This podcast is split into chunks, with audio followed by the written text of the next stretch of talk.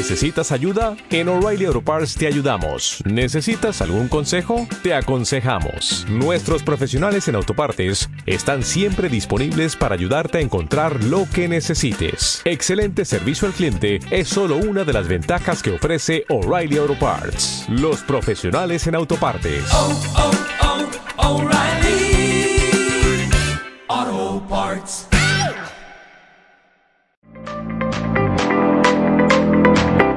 Bien amigos, buenas noches. Desde los estudios centrales de Perfecta Radio, ubicado en Cincinnati, Ohio, Estados Unidos del Norteamérica, presentamos el programa Punto Cadeneta y Pedal, con la dirección y conducción de Adriana Cabrera, desde Paipa, Boyacá, Colombia. Adelante Adriana, adelante Punto Cadeneta y Pedal, adelante Colombia.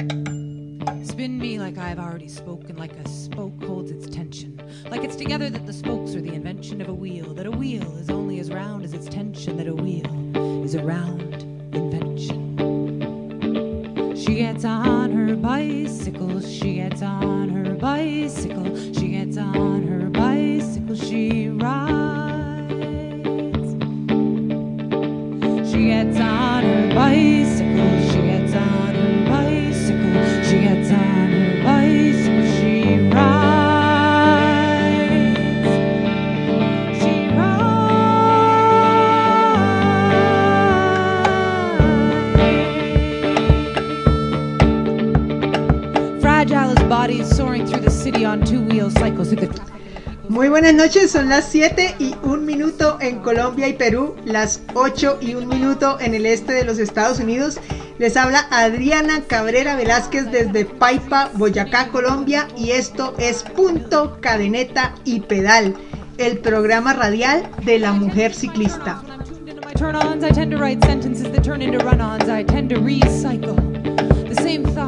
Cycle round. The way I recycle the same stretch of the ground on my two wheel bicycle that gets me around.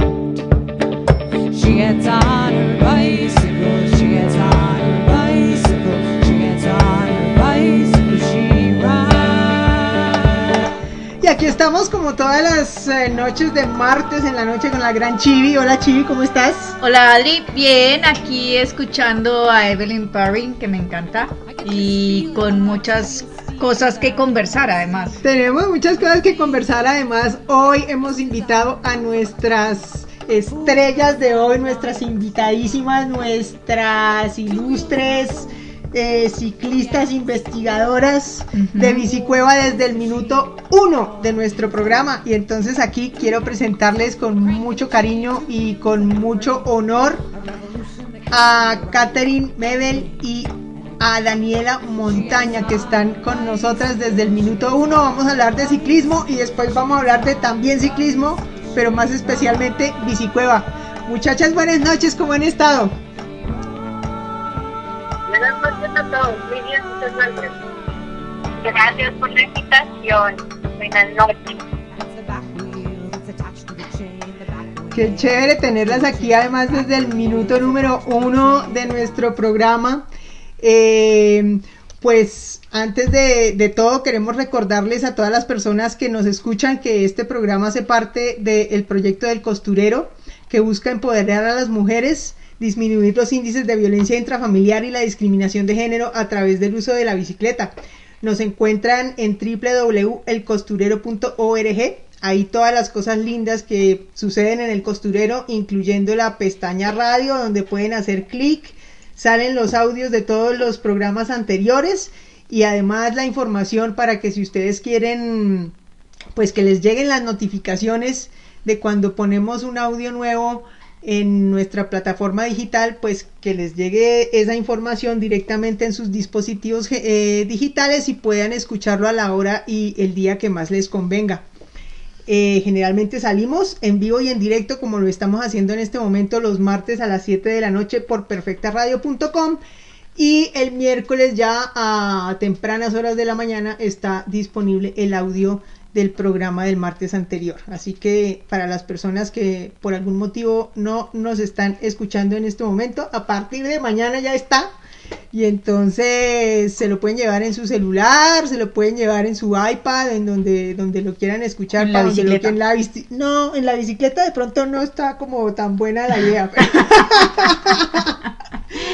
Nos Sí, porque encuentran se en solamente Facebook. un audífono. Nos encuentran en Facebook en arroba elcosturero.org, en Instagram en el costurero raya al piso org. A mí me encuentran en el Twitter como bicicosturera.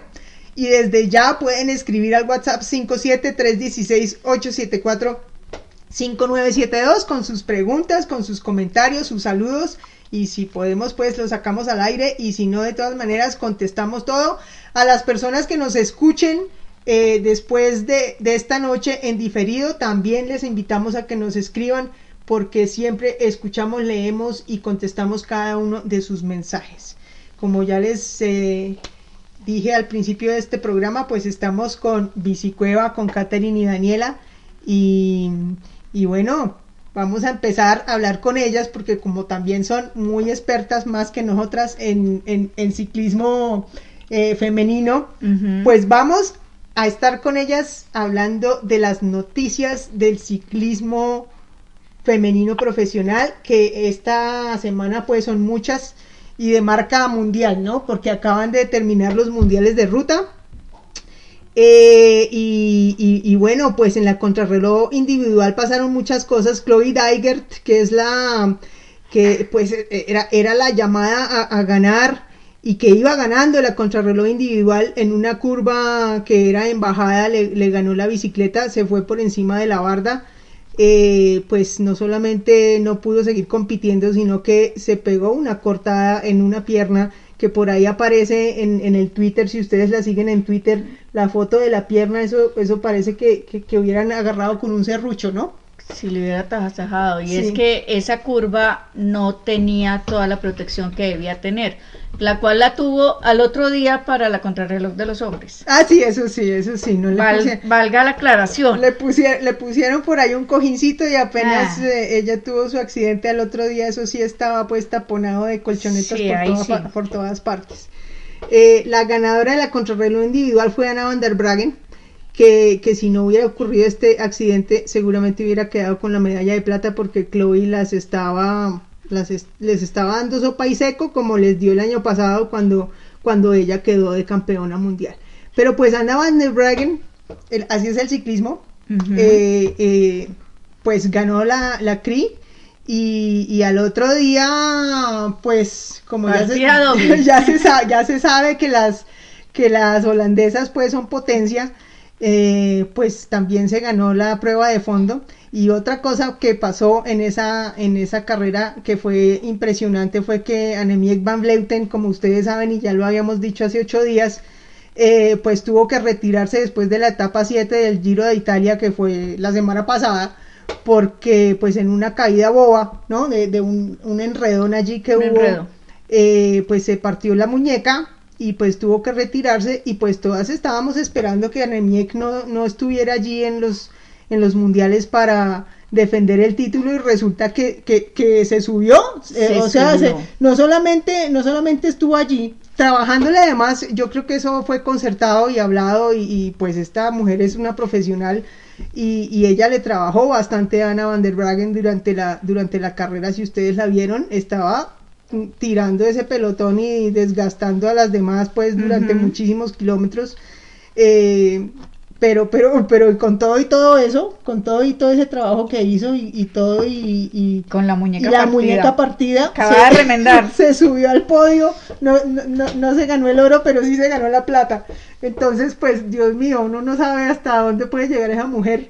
Es, es eh, yo por lo menos la, escu- la, la veo, la veo mm, rodar y la veo, la veo competir y siempre mm, sabiendo ya lo que va a hacer, siempre me deja boquiabierta. Pero es que eso es lo que muestra lo que es un equipo conformado, permanente, donde hay trabajo constante eso es lo que, eso es lo que termina generando un gran equipo. Un equipo constante. Sí, sí, sí, sí, sí. No sé, ustedes cómo vieron esas carreras, me imagino que también siguieron los mundiales. ¿Cómo, ¿Cómo fue su percepción de todas estas cosas que sucedieron? Pues sí, se veía que, sabía que las holandesas están muy fuertes y ahora llevan muchos años ganándose esos títulos mundiales y europeos y el nivel de ellas es muy fuerte y ya todas tienen mucha mucha experiencia. Ana Van der Wegen ya lleva más de 10 años compitiendo al, al nivel más alto mundial. Es campeona olímpica y se acaba de ganar el Giro Rosa y se sabía que era la, la más fuerte en ese momento. Y con ese equipo que ya se conocen bien y ya llevan muchos años trabajando juntas, aún si no están en el mismo equipo el resto de la temporada, ya tienen mecanismo, ya saben cómo funcionan cada una mm.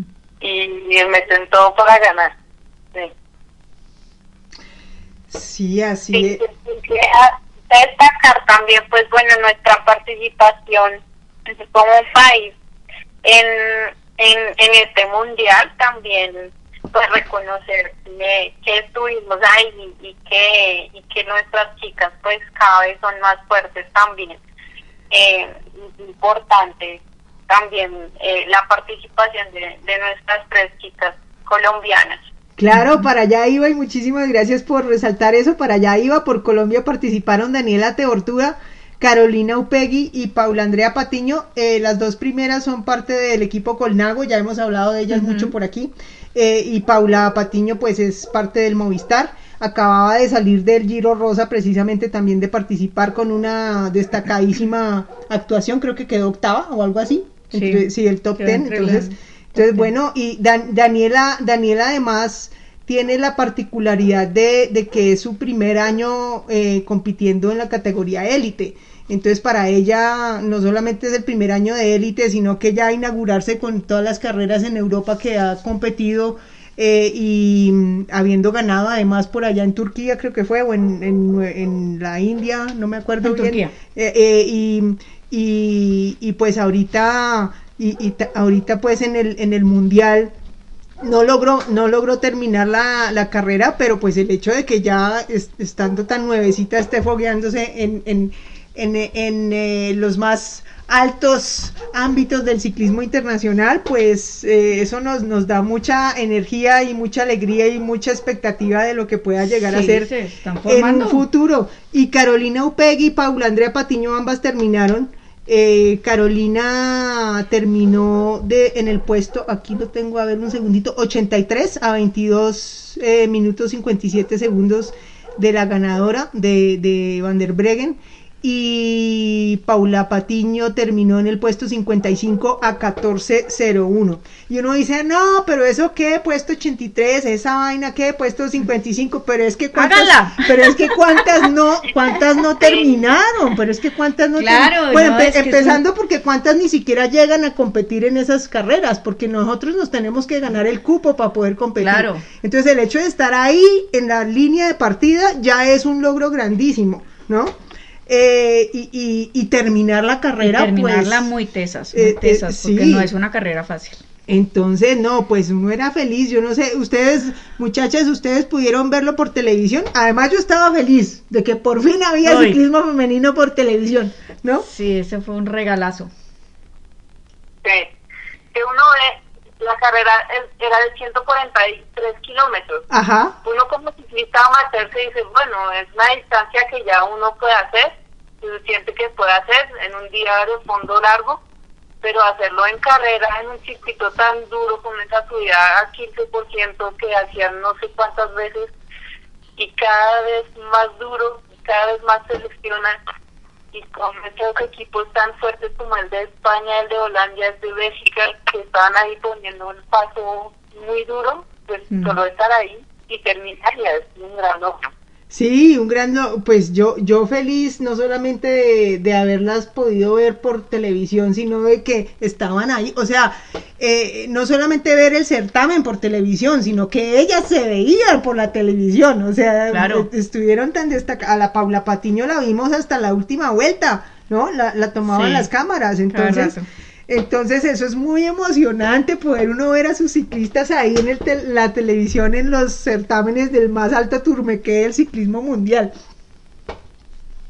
Mucho, sí, es un- una, yo no sé si la primera o de las primeras veces que pasa pues en nuestro país, o sea, la participación eh, más, ¿no? Como más predominante de las de las ciclistas colombianas.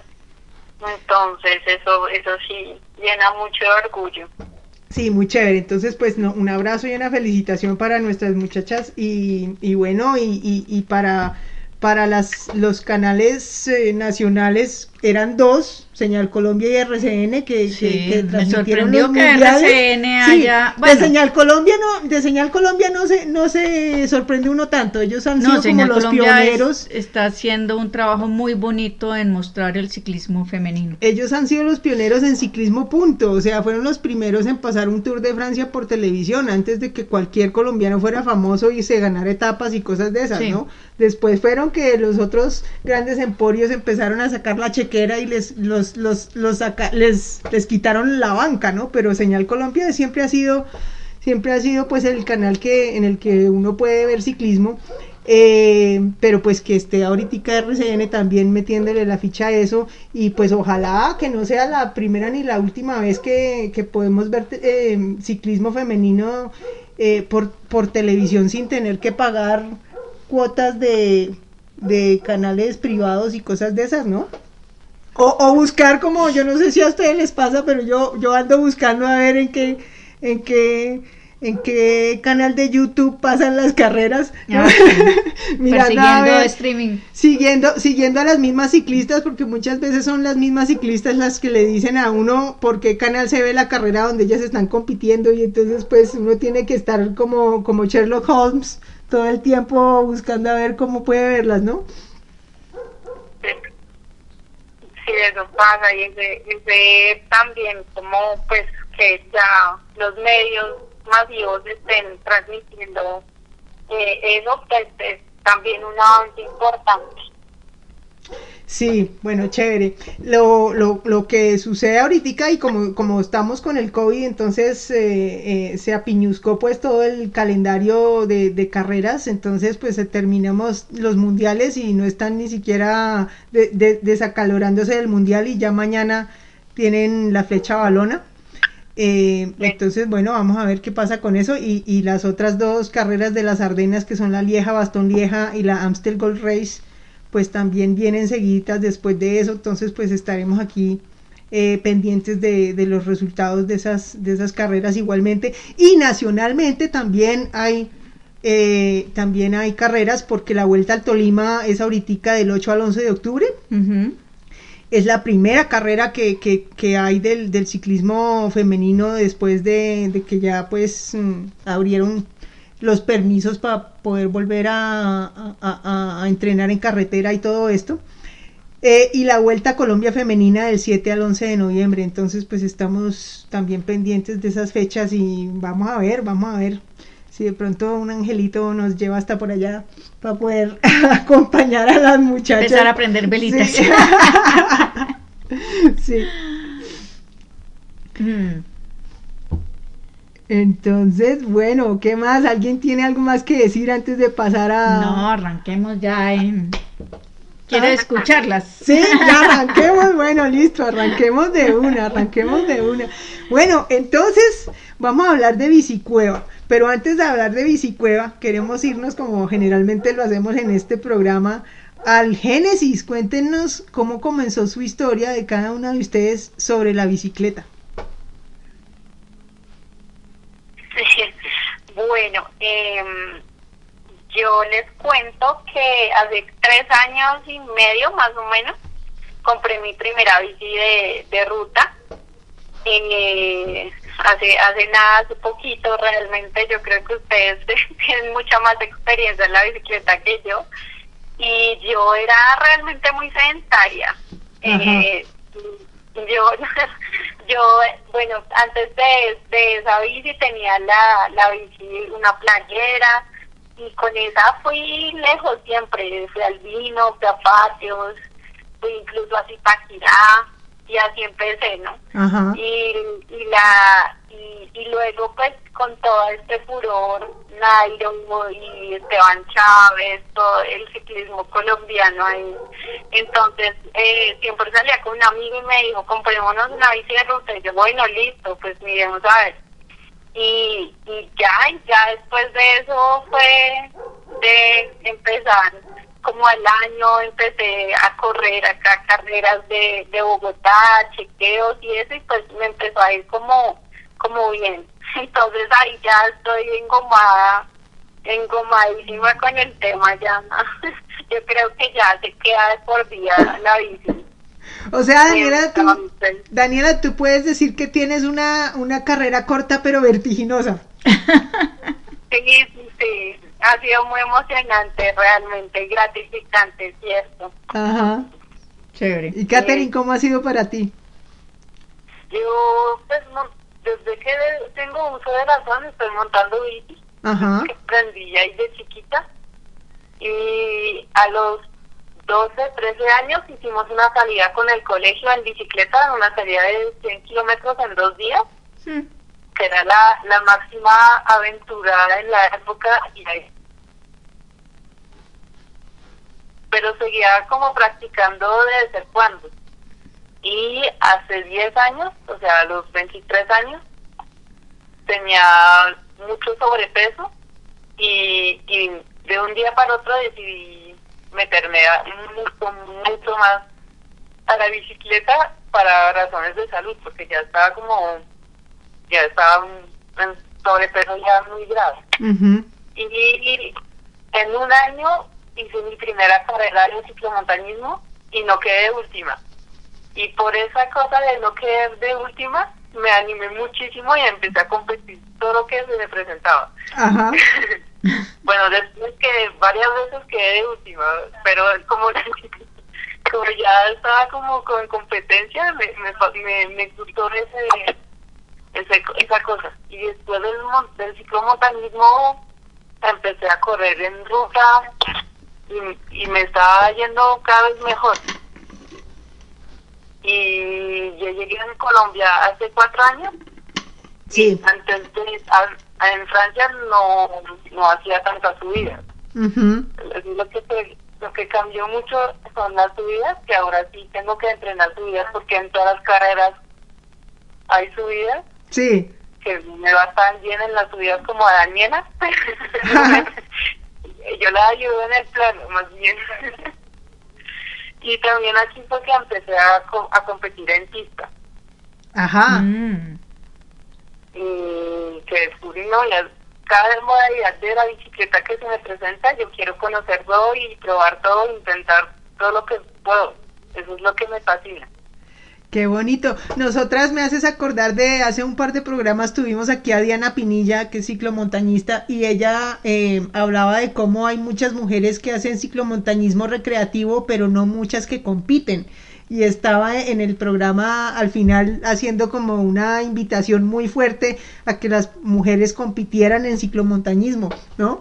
Eh, y entonces pues es muy bonito eh, escucharte a ti diciendo que, que, que compites y que comenzaste a Claro, competir en ciclomontañismo porque no es una cosa que uno vea todos los días, uno ve pues hay mujeres y cada vez más mujeres digamos practicando el ciclomontañismo pero pero pero cuando hay competencias a todas nos, ha- nos hace así ¿no? Un poco de competencia. sí pero a la hora de competir no yo mejor me quedo aquí mirando a ver ¿no? Sí. A mí me gustaba el reto de, de hacer las bajadas. Sí Yo hay, hay unos circuitos donde 10 veces frenaba antes de bajar, hasta que por fin me lanzaba. Y ese reto hasta la siguiente bajada, otra vez frenar. No, vuelvo vuelvo a intentarla.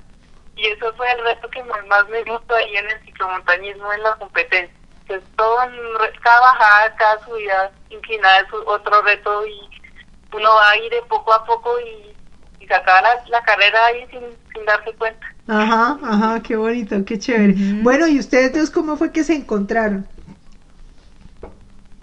Nosotros nos encontramos eh, porque nos, nos, nos contrataron, pero nos integramos el mismo equipo que se llama el Suedentín, que es patrocinado por una marca de, de uniformes de ciclismo Ajá. y que era un equipo solo de, de chicos, que unos amigos formaron un equipo y consiguieron eso, ese patrocinador. Y hasta que un, después de dos años de existencia dijeron que querían integrar mujeres al equipo. Y nosotros no nos conocíamos, pero nos contactaron cada, cada una y ahí fue que integramos el equipo. Éramos cuatro al inicio. Ahora solo estamos las dos. Ajá. y, y ahí sí nos conocimos y por por el nivel competitivo en la bicicleta así fue Ah, no, qué chévere, qué chévere. Bueno, y de ahí cómo pasan a, a, a crear bicicueva.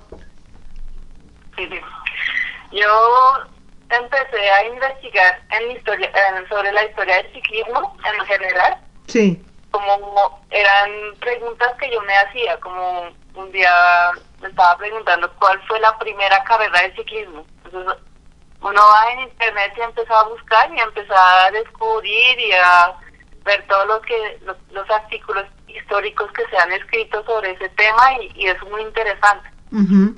y ahí poco a poco cada cada pregunta que yo encontraba mi respuesta pues me abría otras preguntas y, y me pareció interesante compartir. Por eso abrí el cuenta de Instagram para compartir esas imágenes chéveres y, y originales que se encontraban de la historia del ciclismo y esas historias también muy interesantes que son desconocidas. Sí. Y de ahí con Daniela, Daniela me empezó a ayudar para, para, para escribir Ajá. y nació la idea de interesarnos más a la historia del ciclismo femenino. Y para cambiar un poquito para que la cuenta de Instagram se quedara de historia general del ciclismo, ahí fue que abrimos el canal de YouTube para hacer videos que sean más fácil también, más accesible de difundir sobre la historia del ciclismo femenino en particular.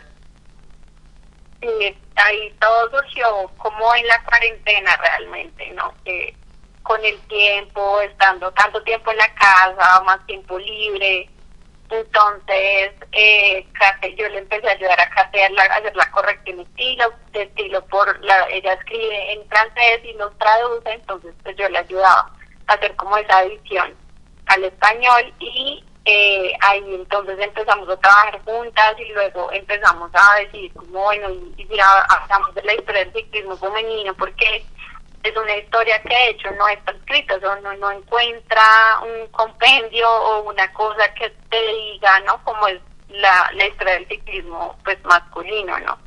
Eh, tanto en Colombia como a nivel mundial. Sí. Entonces, entonces claro, digamos que toda la información está, está aquí, están los periódicos, está todo, pero pues todo está así. Y entonces dijimos, pues hagámoslo y, y empezamos a planear, a, a, pensarlo. Y eh, se unió a nosotros un otro amigo, un amigo que también es ciclista aficionado y que es historiador, y él había hecho una tesis eh, sobre la historia de, del ciclismo acá en Bogotá. Eh, y entonces nos empezó a contar y tenía muchas imágenes, fotos, también conocía cómo las mujeres también empezaron a usar la bici aquí en, en- Colombia y en Bogotá sobre todo. Entonces, entonces lo invitamos y él pues dijo sí de una y yo le dije a Kate, pero digamos que acá la cultura en Colombia, en, en Francia por ejemplo, ya me decía, las, las revistas, los periódicos y todos estos artículos se, o sea, se venden muy bien y la gente sí lee mucho más que nosotros aquí. Entonces yo le dije, y pues ahora ya todo digital, todo es audiovisual, yo le dije, pues lancémonos a hacer videos. Eh, entonces dijimos, bueno, y es un reto también, porque tampoco es que tengamos eh, la experticia en, en hacer los videos, pero pues nada, ahí todo se aprende y uno todo se le mide, entonces dijimos, listo, de una hagámoslo y también pues con el apoyo de, de Julián, se llama Julián, ¿no? Eh, nuestro otro integrante del equipo, Sí. eh, entonces pues ahí empezamos y, y ahí vamos. Pero eh, esa, ese aprendizaje, digamos, de, de, de creación audiovisual, me parece a mí que ha sido tan vertiginoso como tu carrera ciclística Daniela, porque uno va a, al canal de YouTube de Bicicueva y esos videos son supremamente bien hechos. Son muy chéveres. O sea, si tú me cuentas Son que no grabados. ni idea de hacer videos hace seis meses, yo no te lo creo, ¿no? Si es solamente, si es solamente pues viendo, viendo, viendo los videos, porque están supremamente bien hechos. Muchas gracias, sí, no, hemos mejorado bastante. Digamos que el, el, nuestro productor audiovisual principal es Julián, Ajá. eh, Kate se encarga de recolectar todas las imágenes, bueno, digamos que la investigación y la escritura de cada capítulo nos lo repartimos entre los tres. Sí. Eh, pero, pero sí, mira que hay ahora muchos programas y herramientas. Yo ya tenía, digamos, como alguna experiencia, pero con un programas básicos, como muy maker. Que tú haces un video así muy sencillo. Entonces empezamos a manejar entre, quise como entrar a, a un programa un poco más sofisticado, pero no me, me embolaté ahí y entonces encontramos uno intermedio y ya a partir de ahí estamos trabajando. Entonces así nos dividimos un poco las tareas en el equipo y cada vez digamos que sí hemos mejorado, o sea, uno ve el primero al, al último y, y que se ha mejorado la calidad. Eh, ha sido también de verdad sí, un, un aprendizaje muy bueno y, y ya también tenemos un amigo ahí que, que nos ayudó, que empezó a ayudarnos hace dos o tres capítulos Sí. sobre todo lo que es el sonido. Porque nosotros en los primeros, eso fue el gran problema que teníamos, porque no sabíamos cómo arreglar, cómo cada uno graba por su parte y después quedan muchas diferencias en, los- en el sonido de cada uno. Ajá. Notábamos. Pues nosotros nos, nos notábamos muchísimo. Y ahí llegó Rafael que nos escribió y que nos ayudó y ahora él, él está haciendo la corrección de sonido antes de, la, pu- de, de publicar cada capítulo. Sí, él nos hace la, la la postproducción del audio eh, y es lo bonito del ciclismo, ¿no? Tú encuentras, o y el ciclismo aficionado, encuentras muchos amigos, tenemos muchos amigos con todo tipo de profesiones entonces nos dicen no, pues nos apoyan, ¿no? Nos ayudan con, con varias cosas, entonces eso es, es muy chévere. Qué bonito. ¿Cómo hacen ustedes? ¿Cuál es el proceso para, para escoger el tema eh, sobre el cual van a hacer el siguiente video? Ahí por ahora cortamos por épocas, pero nos dimos cuenta, inicio íbamos a hacer una sola sobre el siglo XIX Sí. y ahí encontramos que había tanto que decir que nos tocó cortarlo en, en cuatro, porque cuatro de, del mundo y uno de Colombia. Sí. Entonces ahí, el siguiente que vamos a publicar esta semana va a ser de 1900 hasta, hasta la Segunda Guerra Mundial, a Ujú. nivel internacional. Que pasó en este periodo del ciclismo femenino. Y después sigue uno sobre el mismo periodo, pero lo que pasó mientras tanto en Colombia. Ujú. Sí, digamos que ya des- desde el inicio, antes de empezar a hacer todos los videos, eh, hicimos como un, un poco como una maqueta cuando uno va a hacer un libro, Sí. hacer como, bueno, cuál es la estructura de cada uno de los capítulos que contiene cada uno.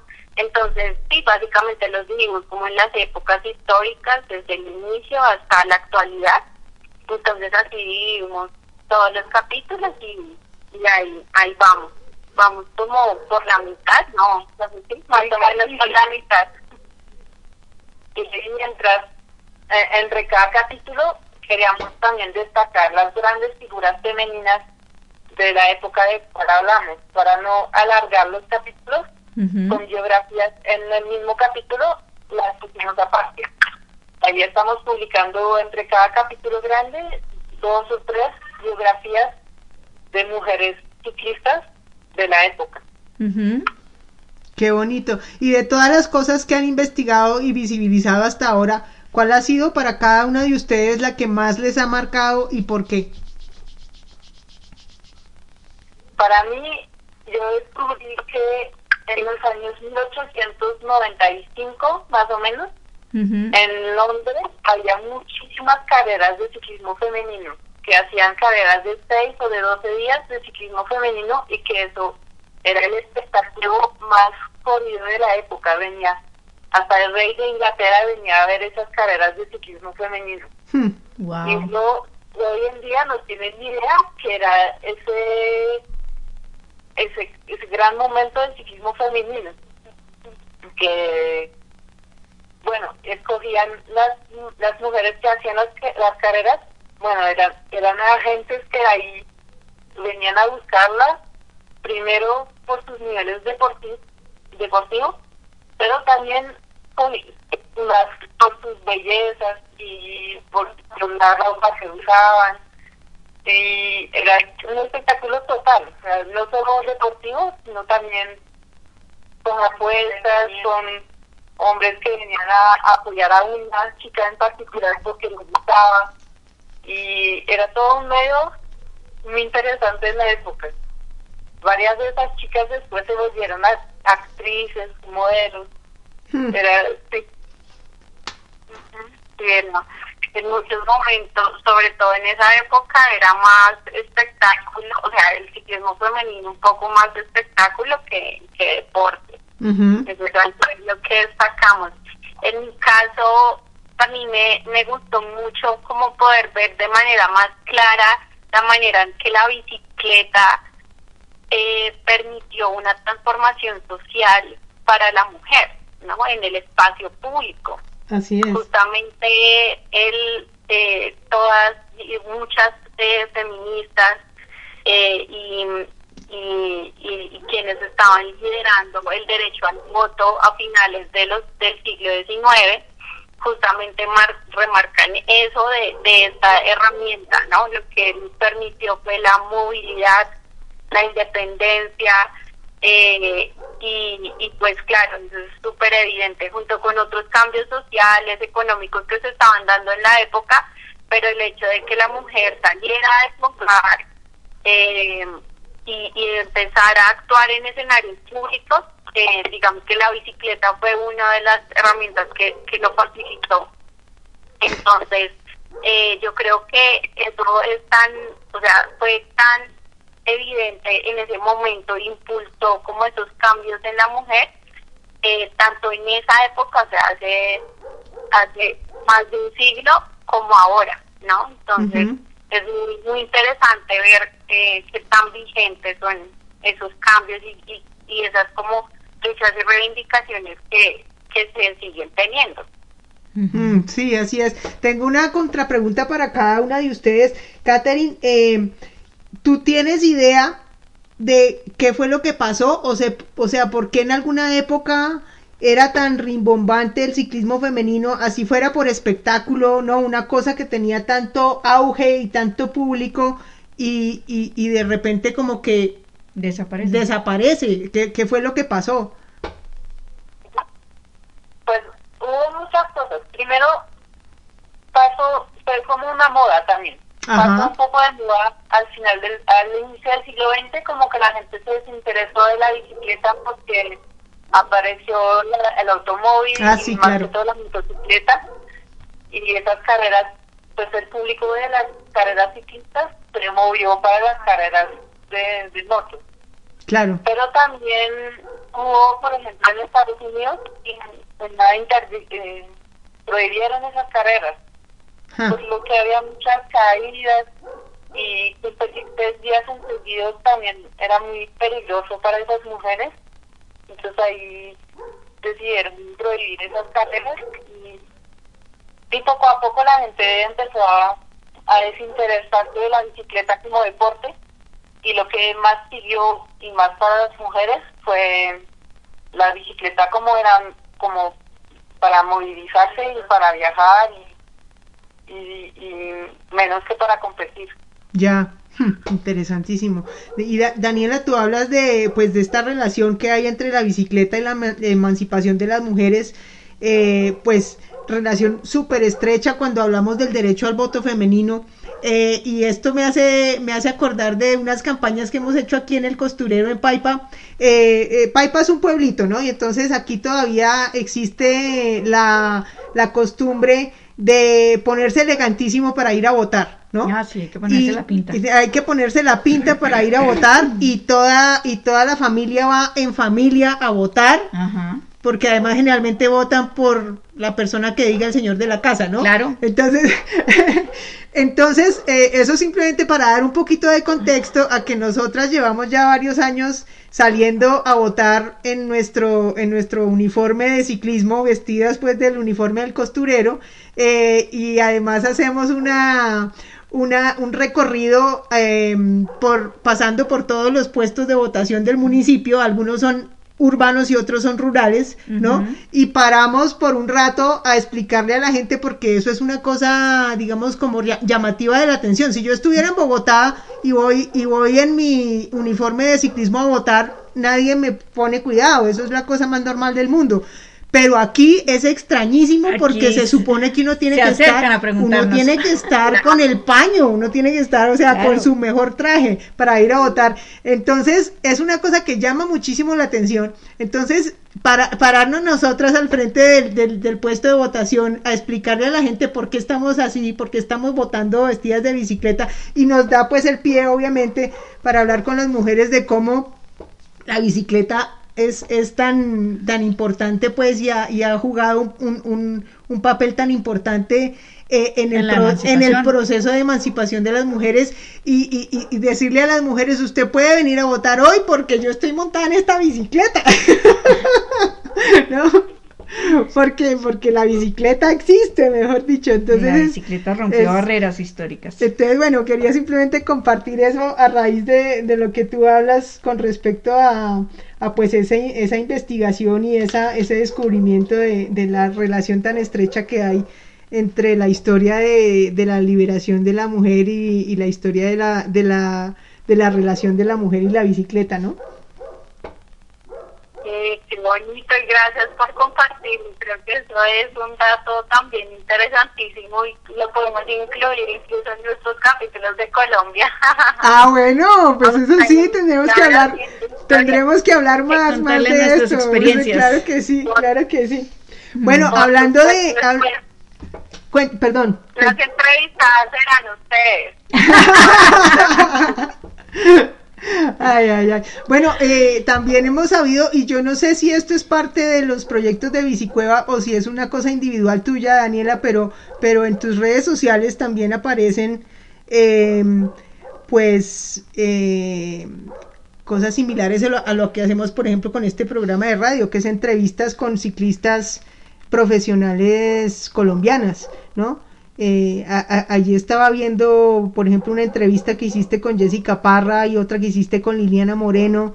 Eh, ¿Cómo ha sido, cómo ha sido para ti? O sea, primero, primero, ¿cómo, cómo, comenzó esa iniciativa? ¿De dónde te, te, surgió a ti la idea de empezar a entrevistar ciclistas profesionales colombianas?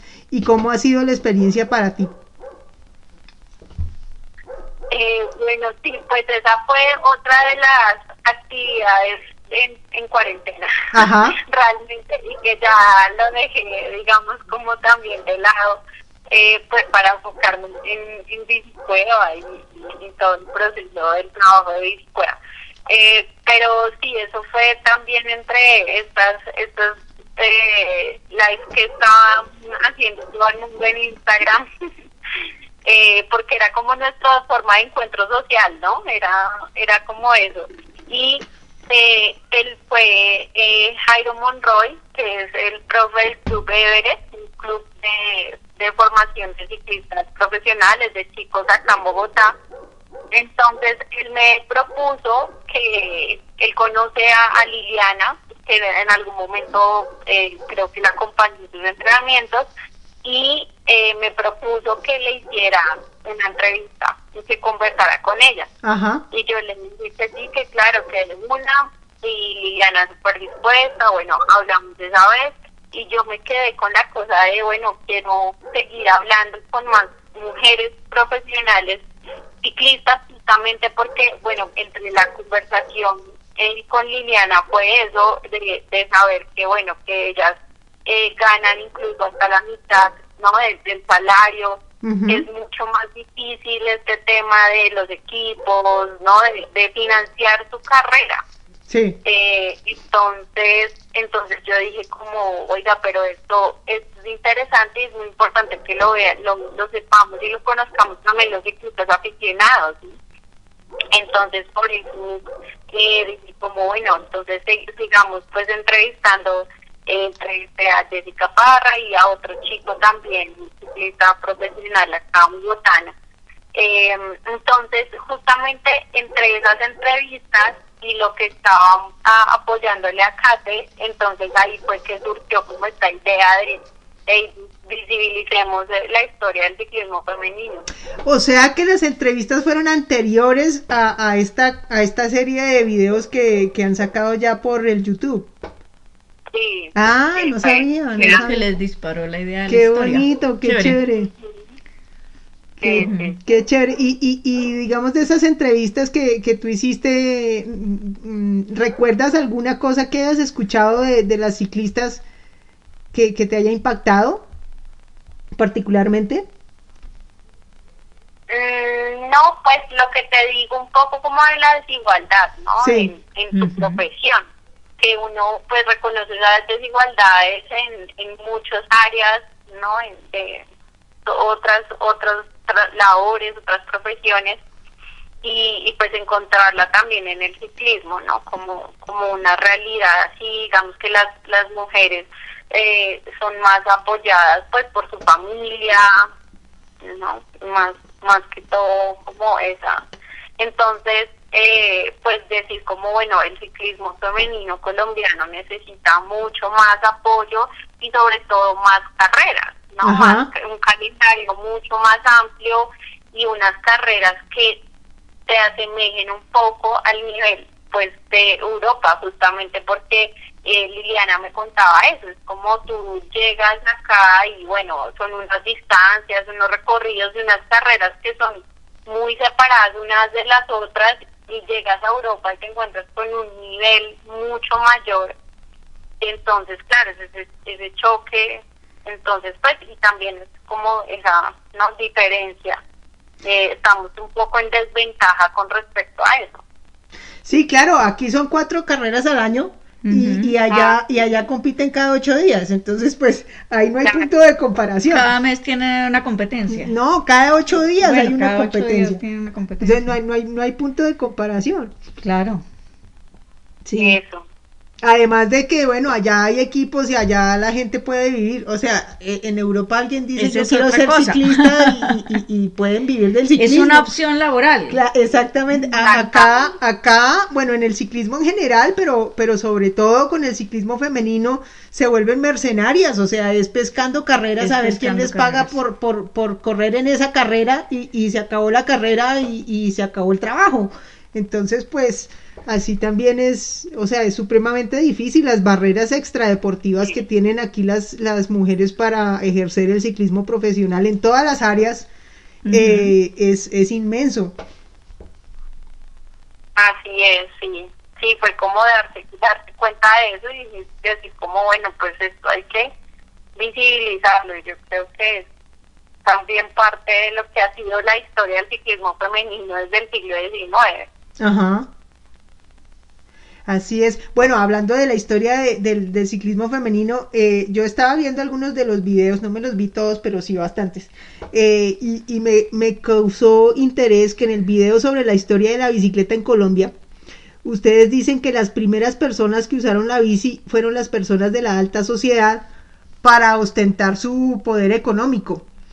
Eh, y yo dije, qué cosa tan curiosa, porque hoy en día usar la bici es al contrario, o sea, si usted no tiene carro, sino que se mueve en bicicleta, eh, eso es visto como que no tiene plata para comprar un carro, ¿no? Entonces es señal de poco poder económico.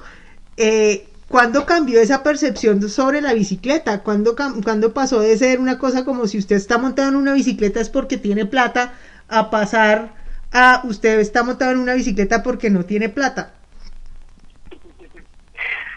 Eso es lo que nos contaba más Julián, que él hizo su investigación de tesis sobre ese tema, que para- incluso hay muchas fotografías, de las primeras fotografías en Colombia, que donde se ven ciclistas, o la gente que posaba, hacía el retrato de la familia frente a la casa, sacaba la bicicleta, porque se veía que tienen casa y bicicleta.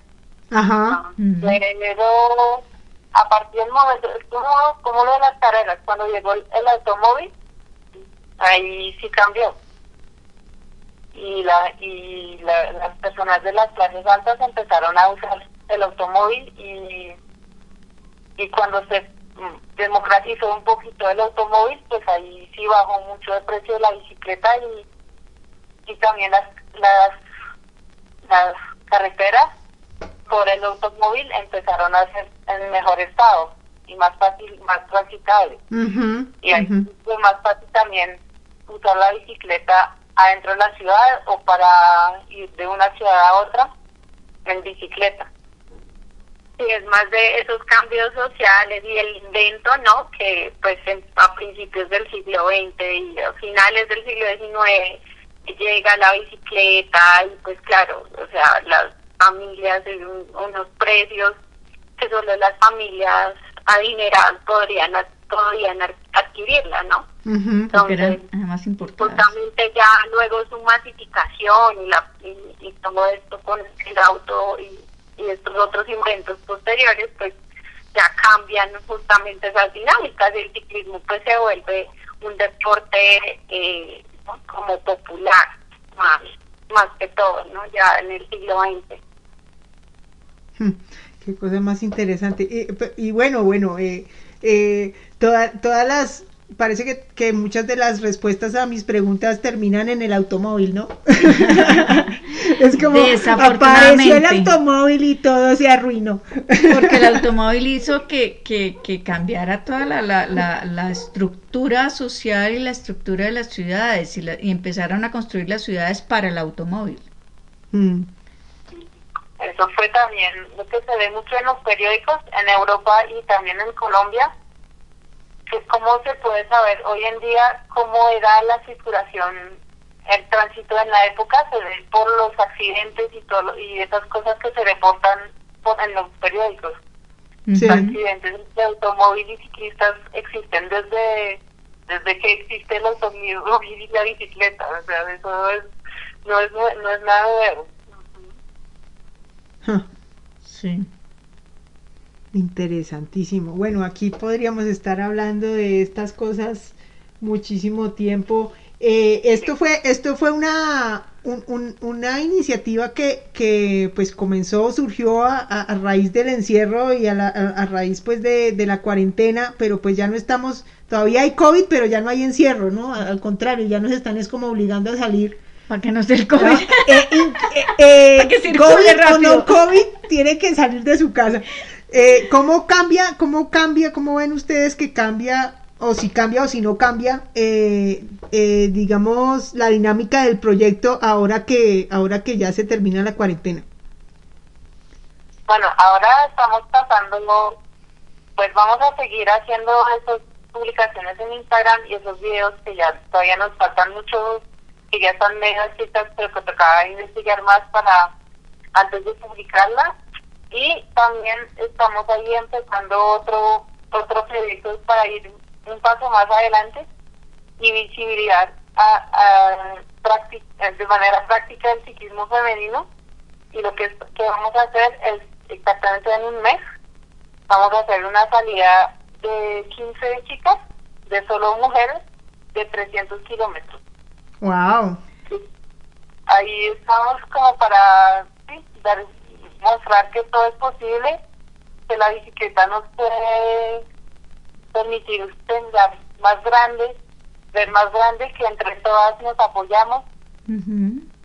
para para lograr cosas que, que muchos hombres nunca han hecho Sí. Sí, eso, eso, esa fue una idea que, que de hecho, como con este parón de la cuarentena, Kate me decía, tengo muchas ganas de hacer 300 kilómetros de bici y cuando ya podamos rodar, los hacemos. estoy encerrada con mis dos, mis dos niños, ¿no? Sí. Es lo único que quiero es salir a montar todo el día entero estar en la casa.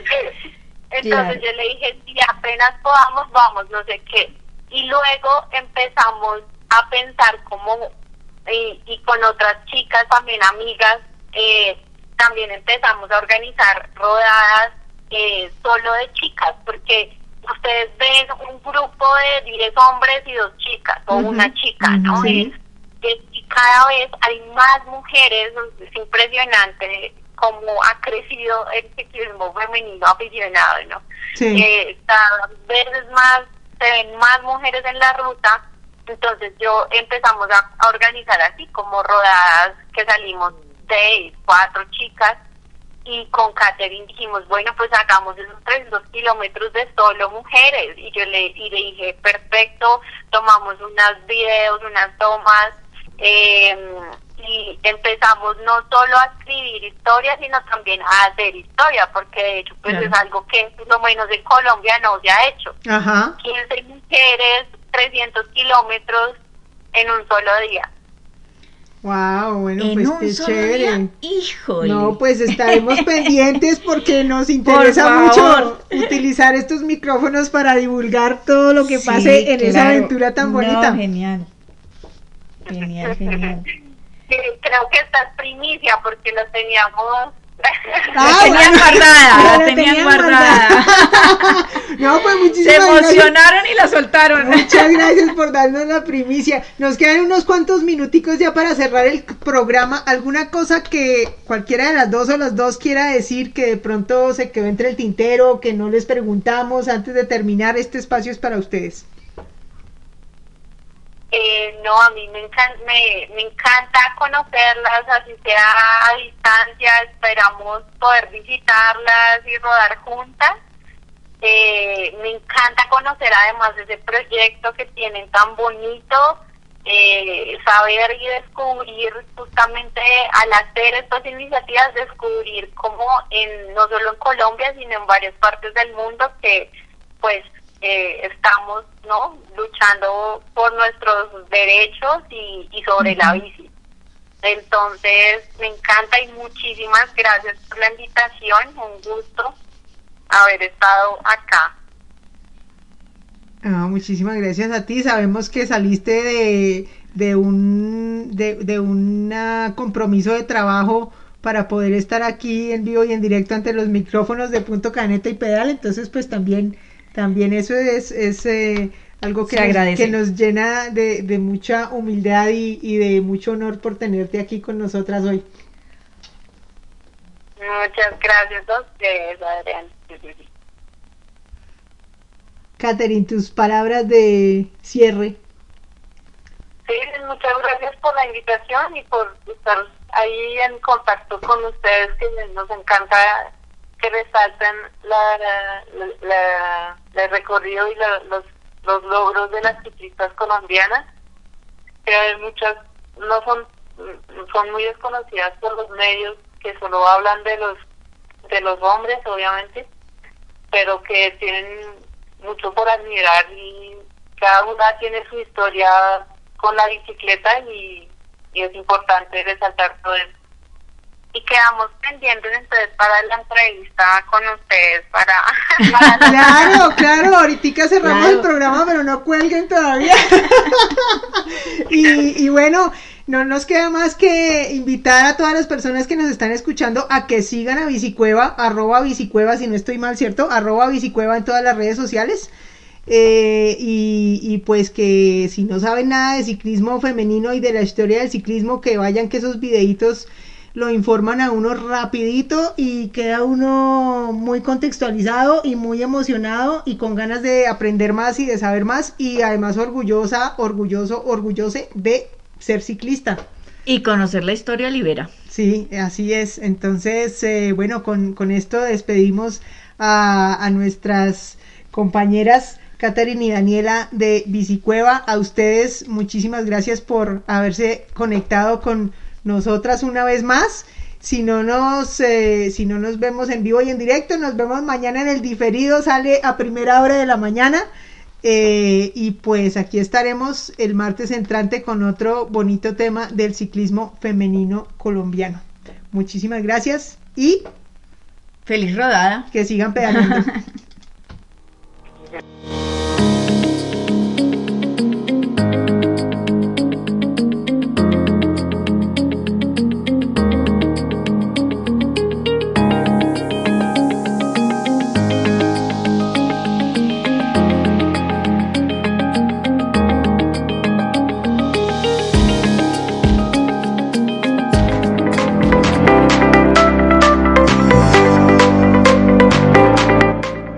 Perfecta Radio presentó Punto Cadeneta y Pedal con la dirección y conducción de Adriana Cabrera desde Paipa, Boyacá, Colombia. A todos ustedes, mis amigos, muchísimas gracias por su sintonía y los esperamos como siempre el próximo martes. Gracias, buenas noches.